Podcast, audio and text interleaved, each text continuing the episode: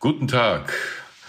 Wir sind wieder da, Holger Schmidt, Johannes Winkelhage und dieser Podcast steht heute mal ganz im Zeichen von Deconomy, dem Briefing der FAZ. Wir springen ein für Alex Armbruster und Carsten Knob, die beide unterwegs sind im Dienste der Zeitung und bestreiten also jetzt eine ganze Folge. Und das bedeutet für alle Hörer, es gibt jetzt 50 Minuten Podcast auf die Ohren zur Lage der digitalen Welt. Bestritten wird es von uns beiden. Und wir haben uns überlegt, abseits der Themen des aktuellen Economy Briefings dieser Woche, das wir ja traditionell vorstellen, eine Tour de Raison zu machen, ein wenig auf die Themen zu schauen, die uns im Economy Briefing in den vergangenen Monaten beschäftigt haben und weiter beschäftigt werden. Und das soll der Inhalt sein. Wir haben äh, das Briefing jetzt zum achten Mal herausgebracht und merken, dass äh, inzwischen eine gewisse im positiven Sinne Routine einkehrt, auch in der Produktion. Nichtsdestotrotz in eigener Sache. Wir brauchen und wir suchen deshalb Verstärkung. Wir suchen eine Redakteurin oder einen Redakteur, der aus der FAZ im Bereich Verticals die Economy und das Economy Team äh, von Holger und mir einfach unterstützt. Wir brauchen mehr Kapazität, weil wir noch viele Dinge vorhaben, die im Moment noch gar nicht am Start sind. Einfach Direct Message über LinkedIn, Mail an unsere FAZ-Adressen, die auch auffindbar sind, ähm, oder über die gängigen Portale Stepstone, Cress und so weiter und so fort. Dort ist die Ausschreibung zu finden. We want you, sagte Uncle Sam. Und so ist es auch bei uns. Also wer Bock hat, bei uns mitzuarbeiten, be our guest.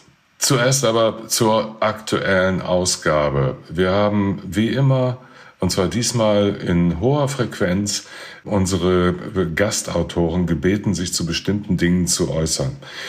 Allen voran Frau Schnitzer, Vorsitzende des Sachverständigenrates zur Beurteilung der wirtschaftlichen Entwicklung der Bundesregierung Holger. Magst du kurz erklären, was Monika Schnitzer uns aufgeschrieben hat? Ja, das Gutachten der Sachverständigen ist ja gerade frisch auf dem Tisch und ja, das klingt nicht so wirklich positiv, weil sie halt klar sagen, äh, wenn die Projektionen, die wir jetzt haben, äh, so weitergehen, dann wird das Wachstumspotenzial der deutschen Wirtschaft auf ein historisches Tief fallen.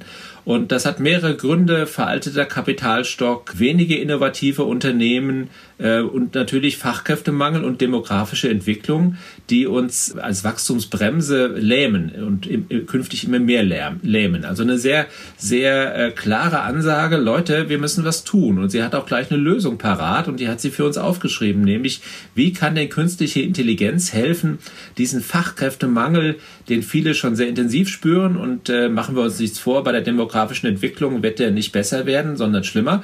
Wie kann man denn KI dort helfen, diesen Fachkräftemangel zu beseitigen oder zumindest ein Stück weit zu lindern? Und sie macht da auch Vorschläge, wie denn KI in vielen Berufen dazu beitragen kann, dass wir produktiver werden und äh, die Menschen eben sich von, von unangenehmen, äh, langweiligen, lästigen Aufgaben von der KI einfach helfen lassen.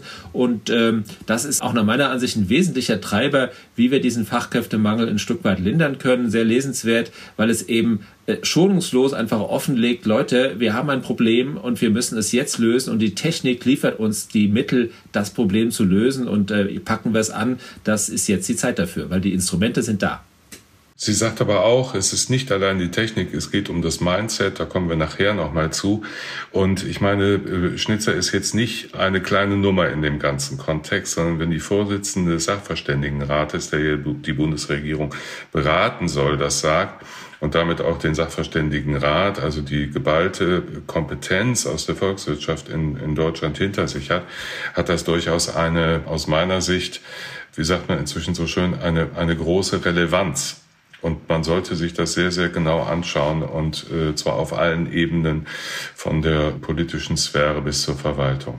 Wir haben auf der anderen Seite Professor Kühling, den Vorsitzenden der Monopolkommission, der uns als Gastautor aufgeschrieben hat, was er von der Verlängerung der Laufzeiten der Mobilfunkfrequenzen, da geht es um die 5G-Frequenzen, hält und welchen Weg er dort gehen würde. Durchaus im Einklang mit dem Kartellamt sagt er, eine Verlängerung der Frequenzen, so wie sie bisher bestehen, um nur, in Anführungszeichen nur, drei Jahre langt. Das wird jetzt auch in den Telekommunikationsunternehmen nicht jedem gefallen, weil da ist durchaus damit gerechnet worden, dass es äh, zu einer längeren Verlängerung der Frequenzzuteilung kommt und erst dann wieder zu einer Versteigerung. Man kann sich über die Ansicht vom Kühling trefflich streiten, aber genau das ist der Sinn auch einer, äh, eines Economy Briefings, solche Diskussionen anzustoßen. Und äh, ich hoffe, dass wir, dass wir Antworten beziehungsweise dass wir Reaktionen darauf bekommen. Und die werden wir natürlich auch veröffentlichen, wenn jemand bereit ist, sich dazu zu äußern und mit der Sache intensiv zu tun hat. Herzlich willkommen.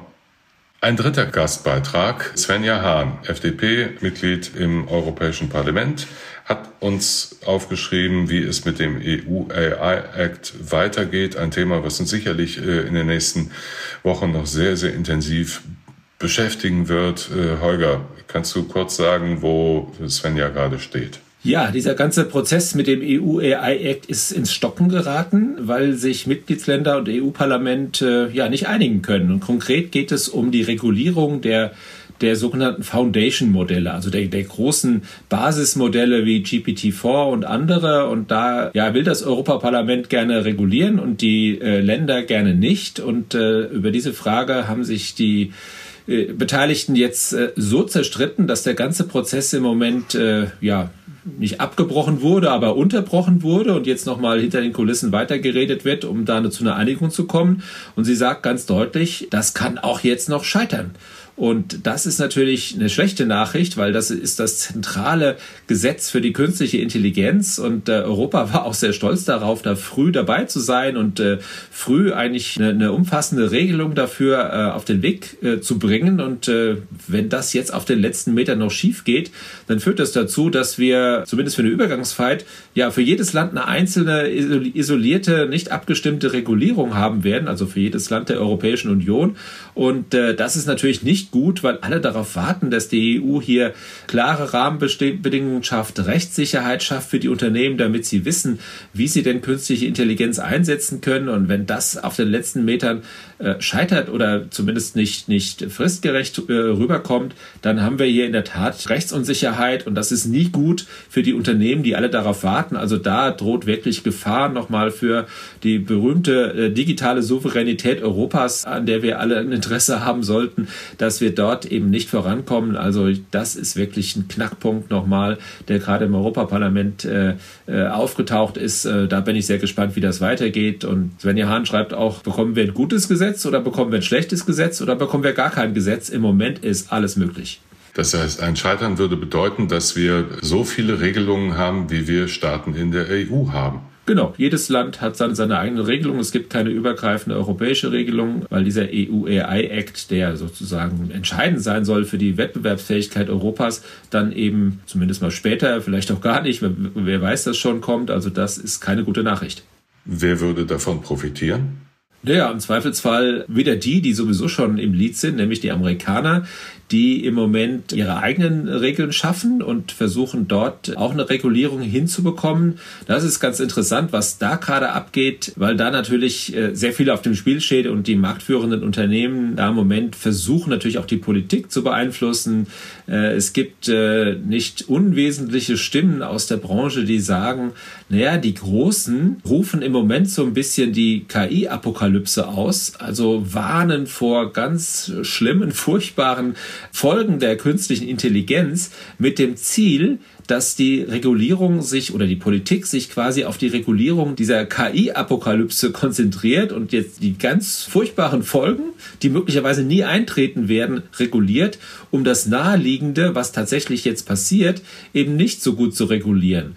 Oder auch eine Regulierung zu schaffen, das ist eine zweite Hypothese, die im Moment diskutiert wird, die die Großen bevorteilt und die Kleinen benachteiligt. Warum? Wenn man eine starke Regulierung hat, wir haben das bei der DSGVO gesehen, dann führte das in der Praxis dazu, dass die großen Unternehmen eigentlich davon profitiert haben, weil sie die Ressourcen haben, das relativ einfach für ihre Verhältnisse umzusetzen und die kleinen und mittleren Unternehmen eher einen Wettbewerbsnachteil haben und Startups auf, auf jeden Fall gehören dazu, weil sie sehr viel Regulierungsarbeit leisten müssen und für ihre Verhältnisse sozusagen gelähmt werden, weil sie erstmal sich um Regulierung kümmern müssen und nicht ihre Ressourcen auf produktive Dienste lenken können. Also im Moment steht, kann es sein, dass die Regulierung ganz im Sinne der Großen ausfällt, äh, vor allen Dingen in den USA und die Kleinen darunter leiden. Also das wird, äh, wir in Europa sind ja überwiegend, sind ja überwiegend kleine Unternehmen, die dort an den Start gehen in der künstlichen Intelligenz. Wir haben halt kein, kein Microsoft und kein Google und auch kein OpenAI in dieser, in dieser Kategorie. Und das ist im Moment äh, die große Gefahr, dass die Regulierung uns da ähm, äh, Flöcke einrammt, die äh, ein Aufholen der europäischen KI-Wirtschaft deutlich erschweren hoffen wir einfach mal, dass sich Europa da nicht zum wiederholten Male selbst ein Bein stellt. Also äh, ich drücke allen beteiligten Kollegen in äh, Straßburg und in Brüssel die Daumen, dass dort eine Einigung, die genau diese Konsequenzen, die du gerade beschreibst, nicht beinhaltet oder nach sich zieht, gefunden wird. Sie merken, wir sind immer noch im aktuellen Briefing und den dort geschilderten Themen das nächste, es geht so Richtung Gadget, ist der KI-Pin. Naomi Campbell ist mit ihm über den Laufsteg gelaufen. Holger, aus deiner Sicht, ich sag gleich auch noch was dazu, aber wird das das Gadget des Jahrhunderts oder ist es ein Flop mit Ansage? Ja, das weiß im Moment noch niemand. Ob es nun das Gadget wird, äh, das äh, sich durchsetzt, das weiß, äh, das werden wir, werden wir, glaube ich, heute nicht beantworten können. Aber, und äh, das äh, hat auch Bill Gates in einem großen Blogbeitrag geschrieben, er glaubt, dass solche Gadgets, also diese KI-Geräte, die quasi ähm, ja auch die Kraft haben, das Smartphone und die Apps abzulösen, dass diese KI-Agenten, ähm, so wie er sie nennt, das nächste große Ding im Internet sind. Er ist sich da äh, ziemlich sicher, weil er sagt, die, die Software, die wir heute benutzen, ist immer noch dumm und wir müssen äh, immer noch äh, in jede App rein, vorher entscheiden und genau uns an die App halten. Und künftig wird die KI wie so ein Layer da drüber liegen und wenn wir den Zugang zu den Apps ermöglichen, dann wird die KI für uns die Arbeit erledigen, die relevanten Daten herausholen und für uns, für uns sozusagen als persönlicher digitaler Assistent äh, ja die Drecksarbeit erledigen und äh, da, das sieht er nicht in, in 100 Jahren, sondern in den nächsten fünf Jahren auf uns zukommt. Und der KI-Pin ist in der Tat das erste Gerät, das genau in diese Richtung geht. Eben nicht mehr, nicht mehr Apps, die wir ansteuern, sondern äh, die KI, die für uns die Arbeit erledigt, sich die Informationen zusammensucht und dort die Arbeit macht. Meine, meine These, ja, diese Geräte werden kommen. Ob es jetzt genau dieser KI-Pin schon ist, weiß ich nicht. Äh, auch OpenAI arbeitet an so einem Gerät, aber da scheiden sich in der Tat die Geister. Johannes, was meinst du dazu? Glaubst du daran? Würdest du es dir kaufen? 699 Dollar? Ich tendiere immer dazu, sowas sofort zu kaufen, ja.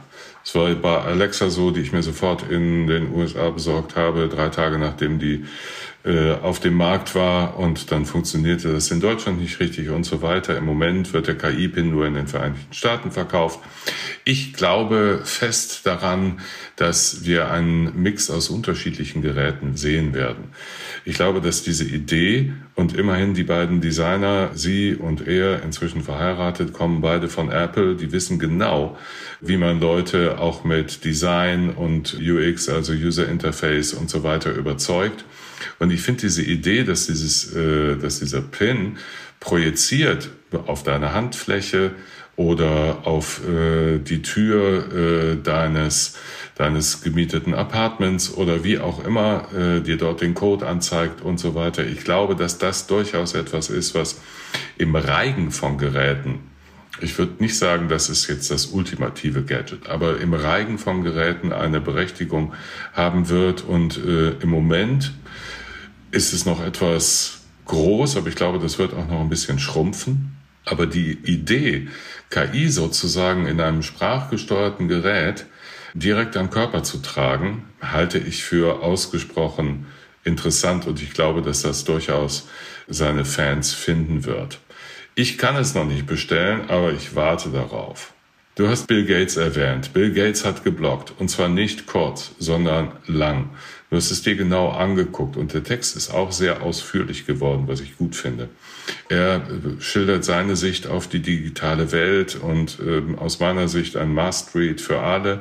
Kannst du kurz einmal so ein paar Punkte, einen hast du schon genannt, also die digitalen Assistenten herausgreifen, wie er sozusagen aus seiner ganzen Erfahrung heraus die Entwicklung sieht? Ja, wir haben den Text von Bill Gates äh, in wesentlichen Auszügen bei uns auf der Website gerade dokumentiert, weil es, glaube ich, ein, ein Dokument ist, das man, das man gelesen haben muss. Ich habe auch äh, fasziniert äh, am Rechner gesessen und, und es mir durchgelesen und dachte so, wow, da steckt so unfassbar viel drin. Das, das müssen wir jetzt äh, unseren Lesern auch zeigen. Was sagt er? Er sagt genau, dass solche ja, die KI, die sich sozusagen wie so ein Layer über die, die Software legt, ganz viele Bereiche deutlich verändern wird äh, und das, das schon sehr bald. Er nennt die Gesundheit, äh, die es ermöglicht, eben die Daten zusammenzuziehen. Er nennt die Bildung, dass wir persönliche digitale Assistenten haben, die natürlich für uns maßgeschneiderte Bildungsangebote zusammenziehen. Das geht heute schon mit der KI, mit ChatGPT schon ganz gut, aber das macht äh, so, eine, so, eine, so ein KI-Agent dann automatisch und das wird natürlich die Lehre und die, die, die, auch die Universitäten verändern. Ich glaube, das ist heute schon absehbar, was da kommt und das schreibt er nochmal sehr genau auf, wie das funktioniert. Es wird die Produktivität des Einzelnen sehr deutlich nochmal erhöhen können, weil wir eben nicht mehr äh, in einzelnen Apps herumbasteln müssen und, und uns Sachen zusammensuchen müssen, sondern das erledigt die künstliche Intelligenz für uns. Also extrem lesenswert, was Bill Gates da aufgeschrieben hat. Der Mann weiß, wovon er spricht. Der ist seit vielen, vielen Jahren in der Technologie drin und er hat, glaube ich, nicht nur pro Domo gesprochen, weil er natürlich noch mit Microsoft verbandelt ist als der Gründer, sondern, sondern für die ganze Industrie, dass sich hier gerade ein Paradigmenwechsel vollzieht. Und äh, natürlich werden wir diesen, diesen Paradigmenwechsel auch im Economy Briefing sehr eng begleiten. Und ich glaube, wir sehen gerade die Anfänge dieser Entwicklung und künstliche Intelligenz wird uns, glaube ich, äh, für Jahre und Jahrzehnte ähm, äh, begleiten als das Tool, das wahrscheinlich immer mehr den Hintergrund rückt, aber unser, unser Leben und unseren Umgang mit, mit digitalen Geräten, mit, mit der digitalen Welt überhaupt gerade massiv verändern wird. Ein Must-Read. Ich habe selber mit großem Interesse gelesen und er hat wirklich gute Punkte, die er in die Diskussion einbringt und sicherlich auch darauf wartet, dass man auf ihn in gewisser Weise antwortet. Aber dafür ist er bekannt, dass er solche Diskussionen auch gerne mal mit einem Schlag ins Wasser startet und dann guckt, wie sich die Wellen verteilen. Kurz zu den weiteren Themen des Briefings. Uhr macht Gewinn. Wie konnte das passieren? Holger. Ja, nach 14 Jahren nach dem Start, ich habe, glaube ich, mal drüber geschrieben, manche Plattformmodelle brauchen eben ihre Zeit. Das war bei Amazon ja auch so. Da haben wir zehn Jahre diskutiert, geht das Modell auf, äh, ja oder nein, bis es dann irgendwann mal äh, richtig funktioniert hat. Das ist das Typische an Plattformmodellen. Das wissen wir aus der, aus der Forschung sehr genau. Plattformen brauchen Zeit, bis sie, ja, sag ich mal, aus den, auf den schnell wachsenden äh, Entwicklungspfad eingeschwenkt sind. Und das dauert äh, natürlich in, in hardwaregetriebenen Plattformmodellen wie eben das von Uber, das eben mit, mit Autos oder Mobilität zusammenhängt oder Essen immer stärker, eben seine Zeit. Aber jetzt sind sie, glaube ich, auf dem Weg und wenn man sich die Grafik anschaut, wie äh, sich die Umsätze entwickeln, dann sieht man sehr deutlich, dass, die, dass das funktioniert, das Modell. Was haben die gemacht? Die haben die Taxifahrten mit Essenslieferungen gekoppelt. Sie haben also Märkte miteinander gekoppelt und das ist das Spannende daran, dass sie dort sogenannte Flywheel über mehrere Märkte hinweg ähm, etabliert haben. Wenn ich mehr Fahrer auf der Plattform habe, dann werden die Fahrgäste zufriedener, weil sie schneller einen Fahrgast haben. Die bestellen auch dann häufiger mal Essen. Ich kann die, die Fahrer besser auslasten. Wenn die Leute Taxi fahren, fahren sie Taxi. Und wenn sie Essenslieferungen wollten und mittags und abends, dann fahren sie halt Essen aus.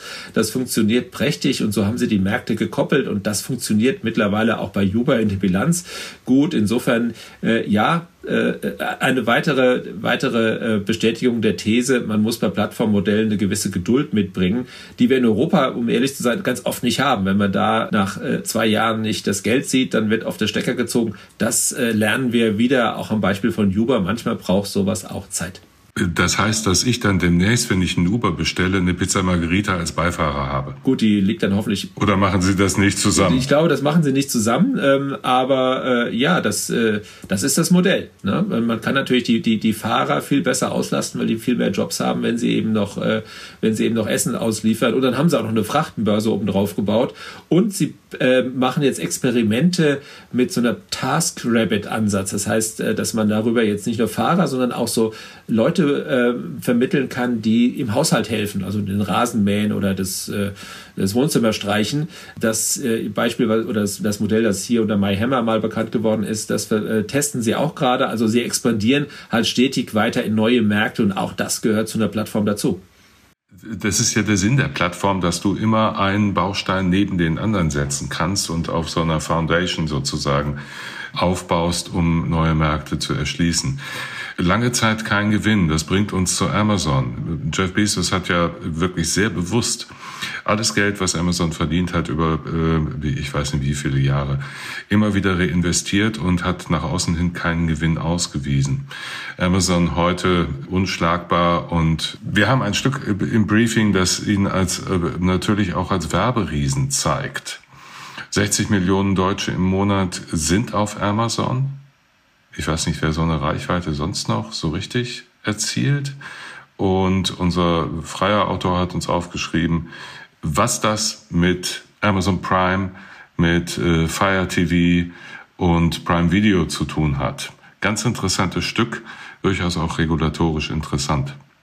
Ja, also die 60 Millionen, die haben mich auch ehrlich gesagt überrascht. Also dass Amazon groß ist, das äh, wussten wir alle. Und äh, aber 60 Millionen äh, Menschen erreichen in Deutschland, das ist schon, äh, das ist schon Hammer. Damit hatte ich, hatte ich echt nicht gerechnet. Stammt aus dem Transparenzbericht, den sie jetzt für den Digital Services Act erstellen mussten. Und äh, ja, sie machen äh, weltweit in diesem Jahr 40, ungefähr geschätzt so 40 Milliarden Dollar Umsatz mit der Werbung. In Deutschland im vergangenen Jahr waren es 2,4 Milliarden. Das werden sicherlich in diesem ja, Jahr. Manchem sein Ganzes, ne? Manchem sein mhm. Ganzes, 2,4 Milliarden. Also das, sie sind dabei, dass das äh, bekannte Duopol zwischen Facebook und Google aufzubrechen oder zumindest zu erweitern. Und äh, meine 40 Milliarden in diesem Jahr, das ist schon eine Ansage. Das funktioniert sehr, sehr gut. Und da machen so Bereiche wie, wie Fire TV und, und, und Prime TV, das sind so Themen, die man meistens gar nicht so auf dem Zettel hat, wenn man über Amazon spricht, äh, dann doch einen großen Bereich und wachsenden Bereich aus. Also das ist schon sehr, sehr spannend, wie sie aus dem Handelsmodell kommend sich immer stärker zu einem Werbeunternehmen äh, verändern und dort auch enorme Margen erzielen. Das ist mit der Bereich, in dem sie am meisten Geld verdienen, neben dem Cloud-Geschäft. Ich fand es super spannend, als ich es gelesen habe, als Marcel uns das aufgeschrieben hat. Guckt ins Briefing, lest es euch durch, guckt auf die Website. Wir haben alle Daten dort. Äh, ist ein längerer Text geworden, aber äh, durchaus mit einem Mehrwert, wenn man diesen Markt nochmal und auch wenn man Amazon gut verstehen will. Gut verstanden haben wir auch den Markt der Elektroautos man kann gar nicht so schnell gucken, wie sich da die Verhältnisse zueinander verändern. Holger, möchtest du noch einmal ganz kurz zu den kleinen, feinen Neuerungen der vergangenen Woche was sagen? Ja, wir schauen ja auf die digitale Mobilität als äh, ja wahrscheinlich den, den für uns in Deutschland wichtigsten Digitalmarkt ein bisschen intensiver drauf. Und das hat natürlich auch was mit den Elektroautos zu tun, weil die Elektromobilität und Digitalisierung natürlich Hand, Hand in Hand gehen. Und das ist schon sehr spannend, dass zum Beispiel im Oktober der äh, Skoda Enyaq in der Verkaufsstatistik in Deutschland ganz oben stand. Und äh, das äh, Tesla Model Y, was eigentlich Seriensieger war, auf Rang 5 abgerutscht ist. Gut, es gibt halt immer wieder neue Modelle und die, wenn die angekündigt werden, dann warten natürlich alle ab, bis die, bis die neuen äh, da sind. Äh, dafür ist das Tesla Model 3 wieder in die, äh, nach oben gerutscht, äh, sogar auf Rang 6, weil dort das neue Highland Modell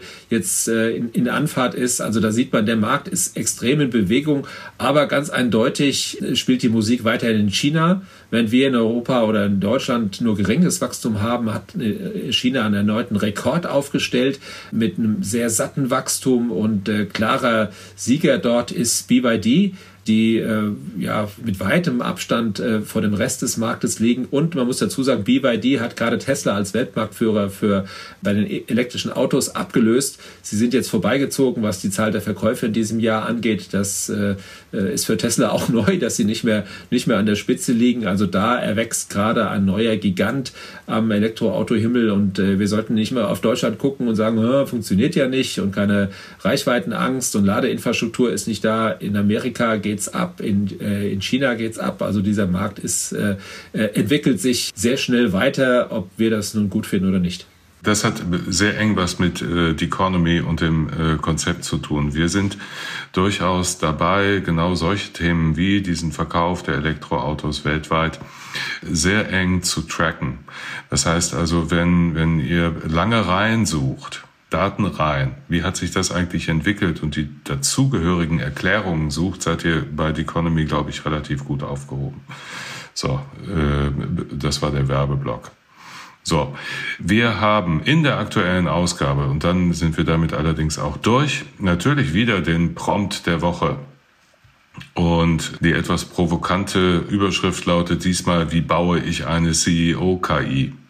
Ich habe in meinen früheren Tätigkeiten lange mit CEOs und so weiter gearbeitet und ich glaube, teilweise wären die ganz froh, wenn eine KI ihnen äh, ein paar ein paar Aufgaben abnehmen würde und dadurch ein bisschen mehr Luft in den Kalender lassen würde, die man für vielleicht weniger standardisierbare Aufgaben braucht. Also Markus Schwarze, wie baue ich eine CEO-KI?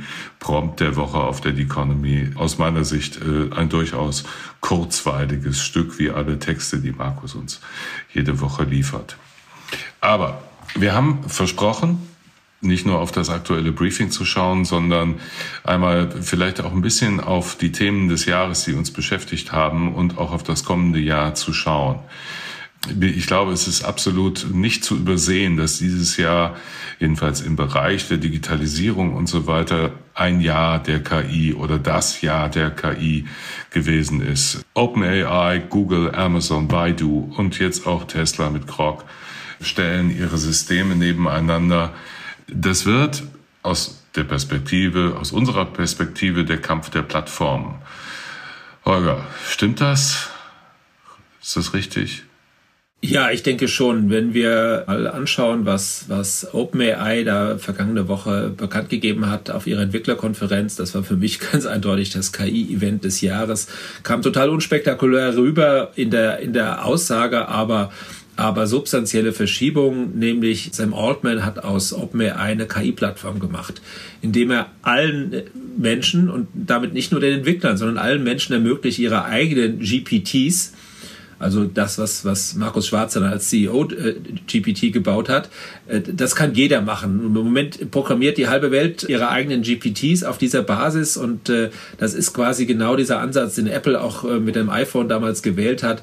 Erst als die App-Entwickler ihre Kraft auf die auf die Plattform gebracht haben. Das nennt man eine inverse Strategie. Ich hole sozusagen die Kraft der Entwickler von außen auf meine, auf mein Produkt drauf. Erst dann ist das iPhone richtig abgegangen und wurde zu diesem Riesenerfolg. Und genau das macht Sam Altman gerade mit OpenAI. Er ermöglicht allen Apps zu programmieren und die dann dort in einem App Store oder GPT Store, um präzise zu sein, äh, anderen zur Verfügung zu stellen. Selbes Prinzip, Interaktion zwischen Anbieter und Nachfrager und äh, das Foundation Model von OpenAI ist die Grundlage dafür. Also also das war, ähm, ich saß davor und ähm, dem, dem Plattformökonomen lachte das Herz, weil man genau wusste, wie er agiert, was als nächstes kommt. Es war äh, sozusagen das, das Playbook der Plattformökonomie par excellence durchgespielt, perfekt äh, durchchoreografiert. Also super. Das war, glaube ich, äh, in der Tat für alle stilbildend zu sagen, okay, das ist das Jahr der KI-Plattformen und äh, da bin ich sehr gespannt, wie schnell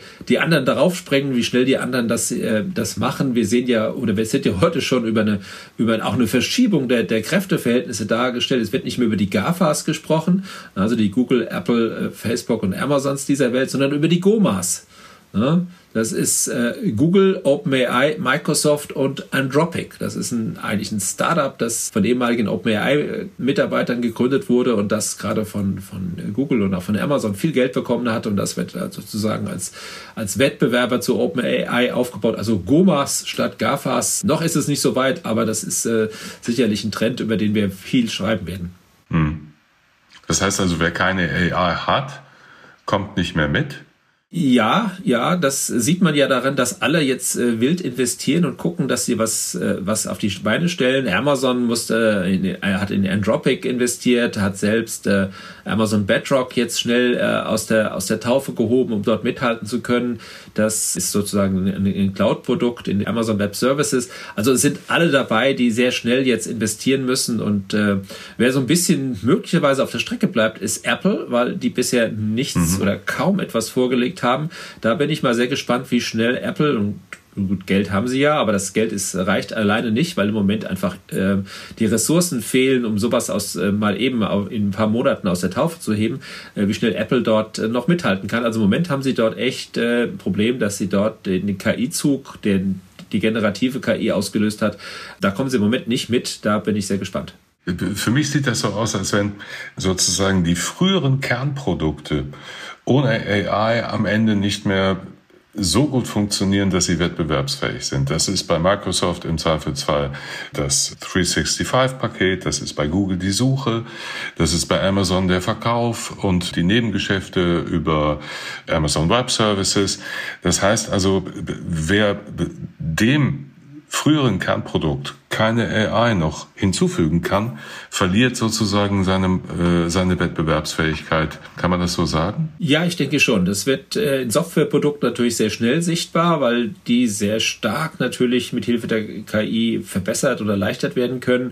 Das ist bei einem, bei einem Produkt wie dem Amazon Marketplace, wenn man Produkte kauft, jetzt nicht so schnell sichtbar, aber, aber wird auch kommen, weil die KI mir eben einen anderen Zugang zu, der, zu den Produkten ermöglicht. Das heißt, ich sag, frage die KI, äh, was sind denn relevante Monitore, die ich jetzt brauche oder die ich suche? Such mir doch mal die Top 5 raus und dann sucht die KI eben diese fünf Monitore raus und äh, dann entscheide ich mich zwischen diesen fünf und muss nicht mehr äh, tagelang äh, im Netz herumsurfen und, und, und Reviews lesen. Ich glaube, da werden wir schon auch für solche physischen Produkte andere Zugänge bekommen, was natürlich mit der Suche ganz äh, essentiell verbunden ist. Also ich glaube, das wird viele Geschäftsmodelle im Digital, in der digitalen Welt verändern?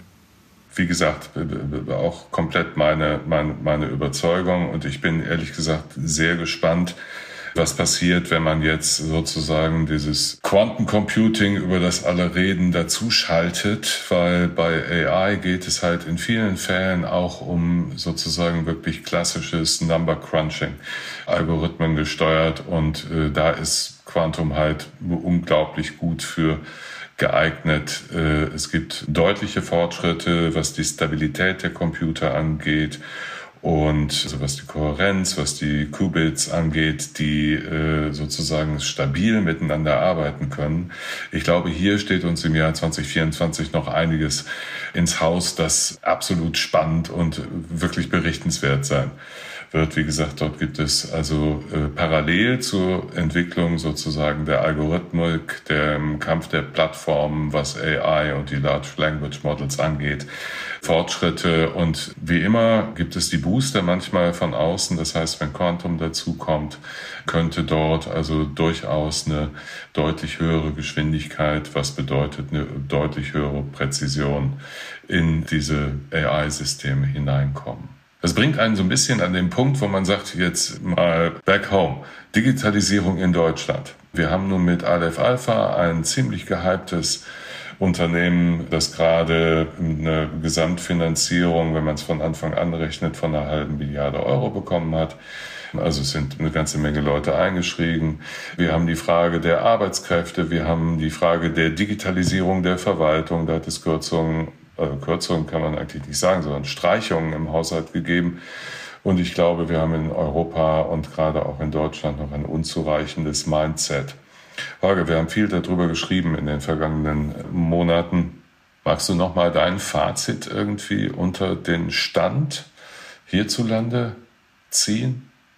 Ja, wir haben äh, in der Tat ja auch viel darüber geklagt, dass wir in Deutschland nicht wirklich äh, vorne dabei sind. Nun haben die 500 Millionen für Aleph Alpha klingen natürlich super, sind auch super. Ich glaube, das ist ein Statement, auf das wir lange gewartet haben. Ob Aleph Alpha natürlich diesen Erwartungen, und die sind ja gewaltig, ne? man hatte das Gefühl, die gesamten Hoffnungen der europäischen Wirtschaft ruhen jetzt auf einem 70-Mann- oder Frau-Startup aus Heidelberg. Ob die das schaffen, das werden wir, werden wir sehen. Das können wir heute natürlich noch nicht sagen, aber zumindest ist man mal, ist man mal, ähm, zumindest für deutsche Verhältnisse, all in gegangen mit 500 Millionen. Ist das im Vergleich zu dem, was die Amerikaner investieren, investieren natürlich immer noch äh, Kleingeld, aber nichtsdestotrotz es ist mal eine Ansage. Insofern ähm, ja drücken wir die Daumen. Ob es klappt, äh, kann man heute noch nicht noch nicht sagen. Aber nichtsdestotrotz ja wir investieren weiterhin zu, nur sehr gering in, oder zu wenig in Digitalisierung. Da fallen wir eigentlich in vielen Rankings, was digitale Wettbewerbsfähigkeit angeht, äh, Jahr für Jahr ein Stück zurück.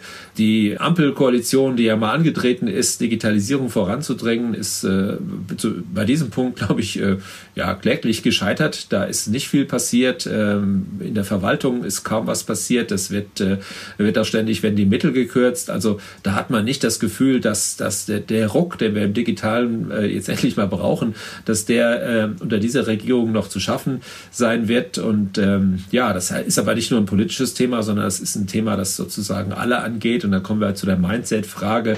Ist es bei den bei den Entscheidern denn wirklich äh, da angekommen und da äh, kann man durchaus dran zweifeln. Äh, andererseits, jetzt hat niemand mehr eine Ausrede zu sagen, die Instrumente sind nicht da, das ist zu teuer. Was uns mit generativer KI gerade ja, äh, auf den Tisch gelegt wurde, ist die Möglichkeit für nahezu alle Unternehmen mit Hilfe der KI äh, effizienter zu werden. Ähm, jetzt kommen wir zurück zu dem, was Monika Schnitzer geschrieben hat, den Fachkräftemangel anzugehen und dort, dort Leute produktiver zu machen. Ich glaube, das wird einen, äh, einen substanziellen Sprung in der Produktivität auslösen und äh, ja, wir sind jetzt sozusagen in der Lage, an dieser KI-Revolution zu partizipieren, weil die Eintrittshürden so gewaltig geschrumpft sind, dass man nicht mehr ein, ein riesiges Data Science Team braucht und, und tausend Leute dort benötigt werden, um sowas zu bauen, sondern das kann man heute mit, geringen, mit geringem Aufwand schon tun. Und äh, ja, es ist, äh, die, wir haben die Mittel, wir haben die Instrumente. Jetzt müssen wir, jetzt müssen wir wirklich äh, diese digitale Transformation vorantreiben. Das, äh, da gibt es jetzt keine Ausrede mehr. Ja, Holger, aber alles, was du zur Digitalisierung in Deutschland sagst, trifft das, was mir dabei durch den Kopf geht, absolut auf den, also trifft den Nagel auf den Kopf. Ich glaube, wenn man Digitalisierung wirklich nach vorne bringen will, muss sie erlebbar werden. Und wenn man Digitalisierung des Staates meint, muss sie natürlich in der Verwaltung erlebbar werden, auch für den Bürger und muss sie erlebbar werden, vor allem aber auch im Bildungsbereich. Wenn man dort hinein schaut. Wir vertiefen das jetzt lieber nicht, sonst werden wir nie fertig. Aber es ist gruselig, äh, wenn in Schulen neu angeschaffte iPads herumliegen, die nicht eingesetzt werden können oder andere Tablets. Es geht gar nicht um die Marke, die nicht eingesetzt werden können, weil niemand in der Lage ist, sie richtig einzurichten. Und an dem Punkt wird Digitalisierung im Moment als äußerst kompliziert und schwierig präsentiert und äh, das prägt die Erfahrung der Leute und das geht dann wieder natürlich in das Mindset über, dass man sagt, es funktioniert sowieso nicht und ich bleib dann doch lieber beim Taschenkalender. Okay, das war ein Insider. Aber auch das muss im Podcast manchmal sein. So, ich frage mich in den vergangenen Wochen häufiger mal, ob ich im falschen Job gelandet sind. Äh, und damit kommen wir zum Stellenmarkt. Es sind keine Gerüchte, sondern es sind bestätigte Zahlen. OpenAI zahlt für gute Entwickler bis zu 900.000 Dollar im Jahr. Ich finde, das ist relativ viel Geld. Müssen wir uns in Deutschland auch diesen, äh, diesem Wettbewerb stellen? Der Stellenmarkt, wir beobachten ihn sehr intensiv. Kriegen wir das auch hin? 900.000? Ähm, nein, ich glaube, das kriegen wir nicht hin. Da tut sich natürlich gerade wieder, sag ich mal, eine, eine Blase auf, äh, um diese 900.000 nochmal zu toppen. Es gab jetzt die Geschichte, dass äh, OpenAI versucht, die, Google, die guten Google-Leute abzuwerben mit einem Package von 10 Millionen. Das heißt, äh, sie können natürlich im Moment damit wuchern, dass sie den Leuten Anteile geben und äh, alle gehen davon aus, dass, die, dass der Wert von OpenAI sehr schnell steigen wird. Die sind jetzt schon auf 80, 90 Milliarden taxiert. Das wird äh, sehr zügig in dreistellige Bereiche gehen. Und wenn man mal über so Dinge wie einen Börsengang von OpenAI nachdenkt oder, oder die nächste große Finanzierungsrunde, die sicherlich fett zweistellige Milliardenbeträge bringen wird, da äh, lässt, sich, lässt sich natürlich mit, mit Shares äh, sehr gut hantieren und damit Leute holen. Und ähm, im Moment bieten sie offenbar Shares im Wert von oder, oder ein Package im Wert von 10 Millionen Dollar für richtig gute Leute an, die zu ihnen kommen. Also da sieht man, ähm, was da für ein Wettbewerb herrscht. Und das ist ein Wettbewerb um die besten Köpfe. Da können wir in Deutschland äh, gehaltstechnisch natürlich nicht mit, aber wir haben, das ist ganz wichtig, wir haben viele gute KI-Entwickler hier, wir haben viele schlaue Leute, die sich mit KI beschäftigen.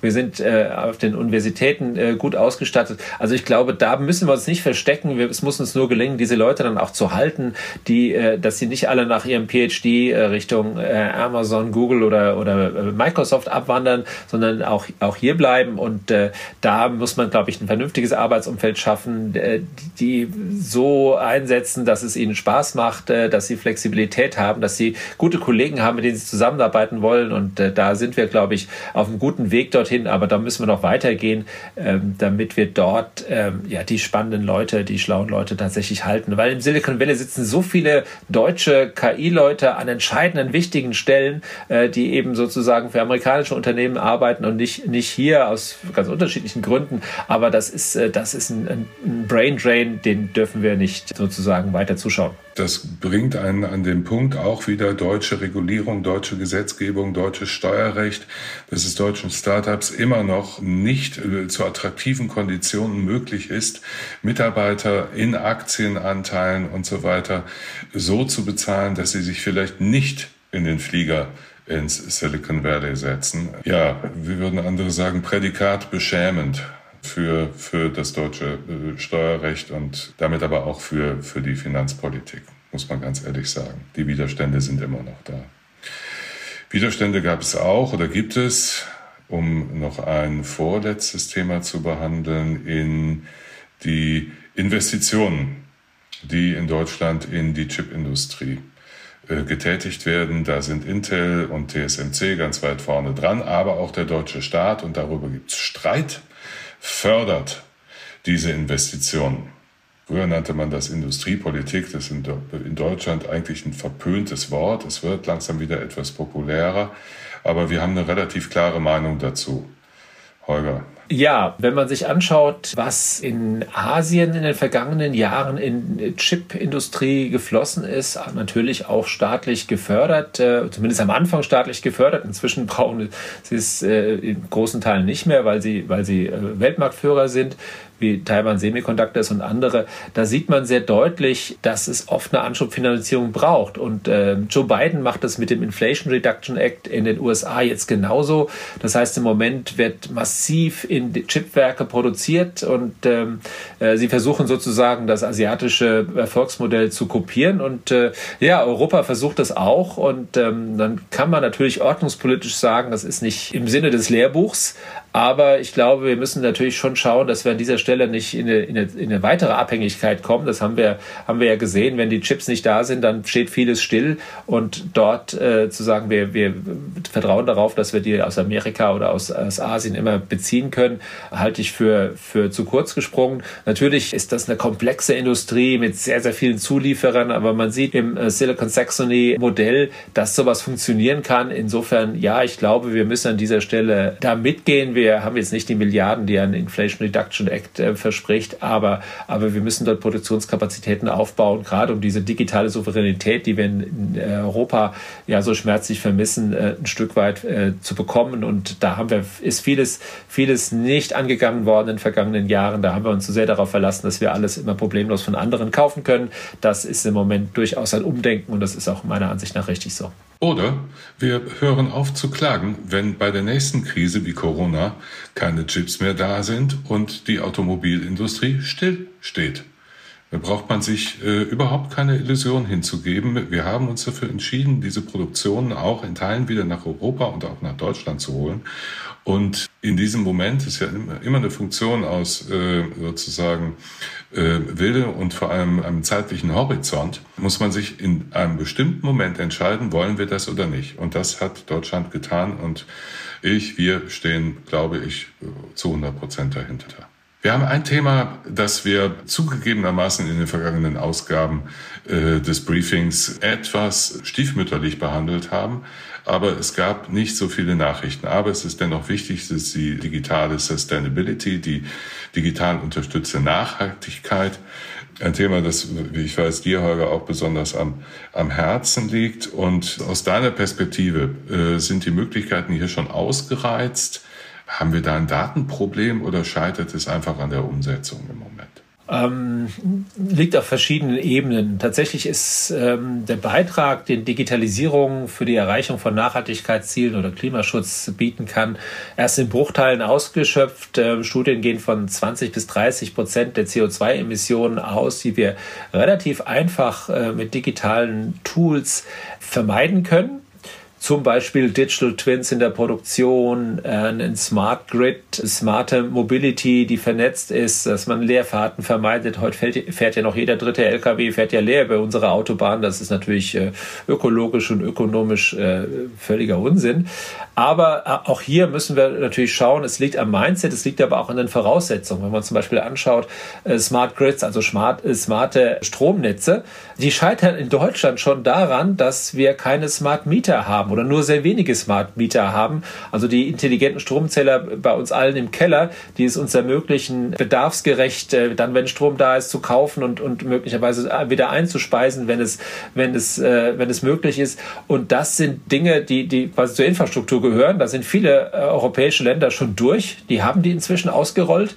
Wir liegen in Deutschland noch auf einem sehr geringen Prozentsatz, weil wir uns mal wieder mit Datenschutz und anderen Dingen im Wege stehen und es dazu führt, dass wir eben diese Smart Grids gar nicht installieren können im Moment, ne, weil wir erstmal die Infrastruktur schaffen müssen. Da gibt es jetzt ein Beschleunigungsgesetz, wie das so schön heißt, äh, um mal die Smart Meter endlich mal in die, in die Keller zu bringen. Auch das dauert wieder seine Zeit. Also das ist wieder so ein bisschen, dass äh, wir stehen uns wieder selbst im Wege, äh, diese, diese Möglichkeiten zur Digitalisierung für Sustainability und Klimaschutz bringt, äh, besser auszurollen. Da ist, glaube ich, enorm viel Potenzial, was auch vergleichsweise günstig ist. Also billiger bekommen wir Klimaschutz nicht hin als damit, weil wir eben Effizienz und ökologische Aspekte gemeinsam erreichen können. Und äh, das ist einfach viel zu, viel zu naheliegend, um das nicht intensiver zu machen. Ähm, da, da schaue ich sehr intensiv drauf. Da tut sich auch einiges, aber da können wir sicherlich noch eine ganze Schippe zulegen.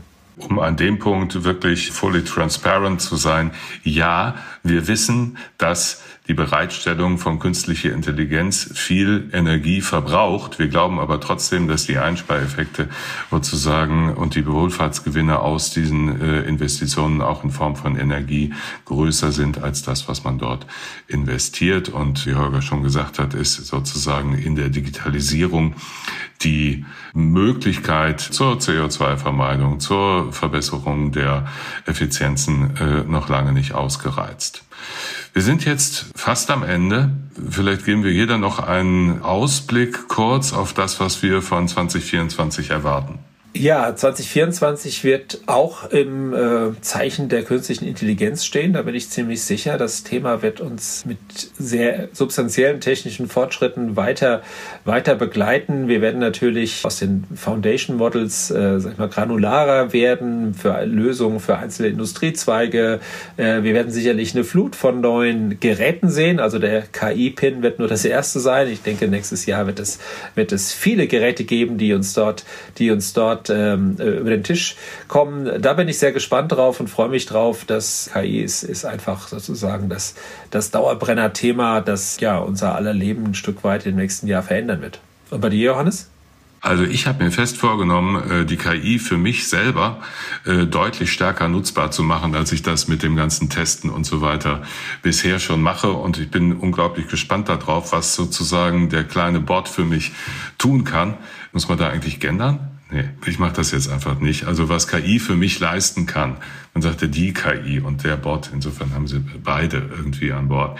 Ich glaube auch, dass wir sehr viele Gadgets sehen werden, die versuchen KI sozusagen wirklich, äh, und da ist der KI-Pin nur die, nur die erste Fassung sozusagen, die KI integrieren, einfach über eine Sprachsteuerung. Und wer einmal über den Electronic Market in Shenzhen gelaufen ist, weiß, wie schnell zum Beispiel dort chinesische Hersteller mit Dingen, die man erstmal für völlig kurios hält, auf den Markt kommen. Aber sie werden dort getestet und äh, sie finden dann auch relativ schnell den Weg nach Europa oder in die Vereinigten Staaten. Ich erhoffe mir da sozusagen von dieser Get an dieser Gadget Front noch eine ganze Menge Veränderung. Äh, dritter Punkt. Ich glaube, dass wir erleben werden, wie Technologien immer weiter zusammenwachsen. Wir sprechen bei der KI im Moment in vielen Fällen noch über die B2C, also Business-to-Consumer-Variante. Wenn es an B2B geht, wenn es sozusagen in die Fabriken hineingeht und so weiter. Ich glaube, da wird es dann richtig spannend. Dann darf die KI aber nicht mehr halluzinieren weil sonst steht das Opelwerk in Rüsselsheim still. Das äh, sollte, sollte nicht passieren. Aber ich glaube, dass an dieser B2B-Linie im Moment sehr, sehr intensiv gearbeitet wird und da dann Dinge zusammenwachsen, die bisher noch nicht beieinander sind. Das gleiche gilt für Quantum. Ich bin sehr gespannt darauf, wann die ersten wirklich äh, größeren Quantum-Computer darauf programmiert sind, KI zu verarbeiten. Das ist nicht ganz einfach, aber ich bin auf jeden Fall ausgesprochen positiv für 2024 und wenn Deutschland dann auch noch ein bisschen in die Füße kommt, würde mich das ehrlich gesagt sehr freuen. Damit wären wir für den heutigen Tag am Ende unseres Podcasts angelangt. Wir hoffen, dass wir Alex Armbruster und Carsten Knob äh, würdig vertreten haben. Äh, in der kommenden Woche sind die beiden wieder an Bord. Und wir haben jetzt doch keine drei Stunden gemacht wie angedroht, sondern nur 50 Minuten. Ich hoffe, es hat Freude gemacht. Feedback immer gerne. Und schauen Sie in das Economy Briefing. Jeden Mittwochmorgen 8 Uhr. Sie können es auf der FAZ-Webseite nicht verfehlen. Melden Sie sich an. Schreiben Sie uns, kritisieren Sie uns, geben Sie uns Anregungen. Wir freuen uns drauf. Bis dahin, bleiben Sie uns gewogen. Tschüss.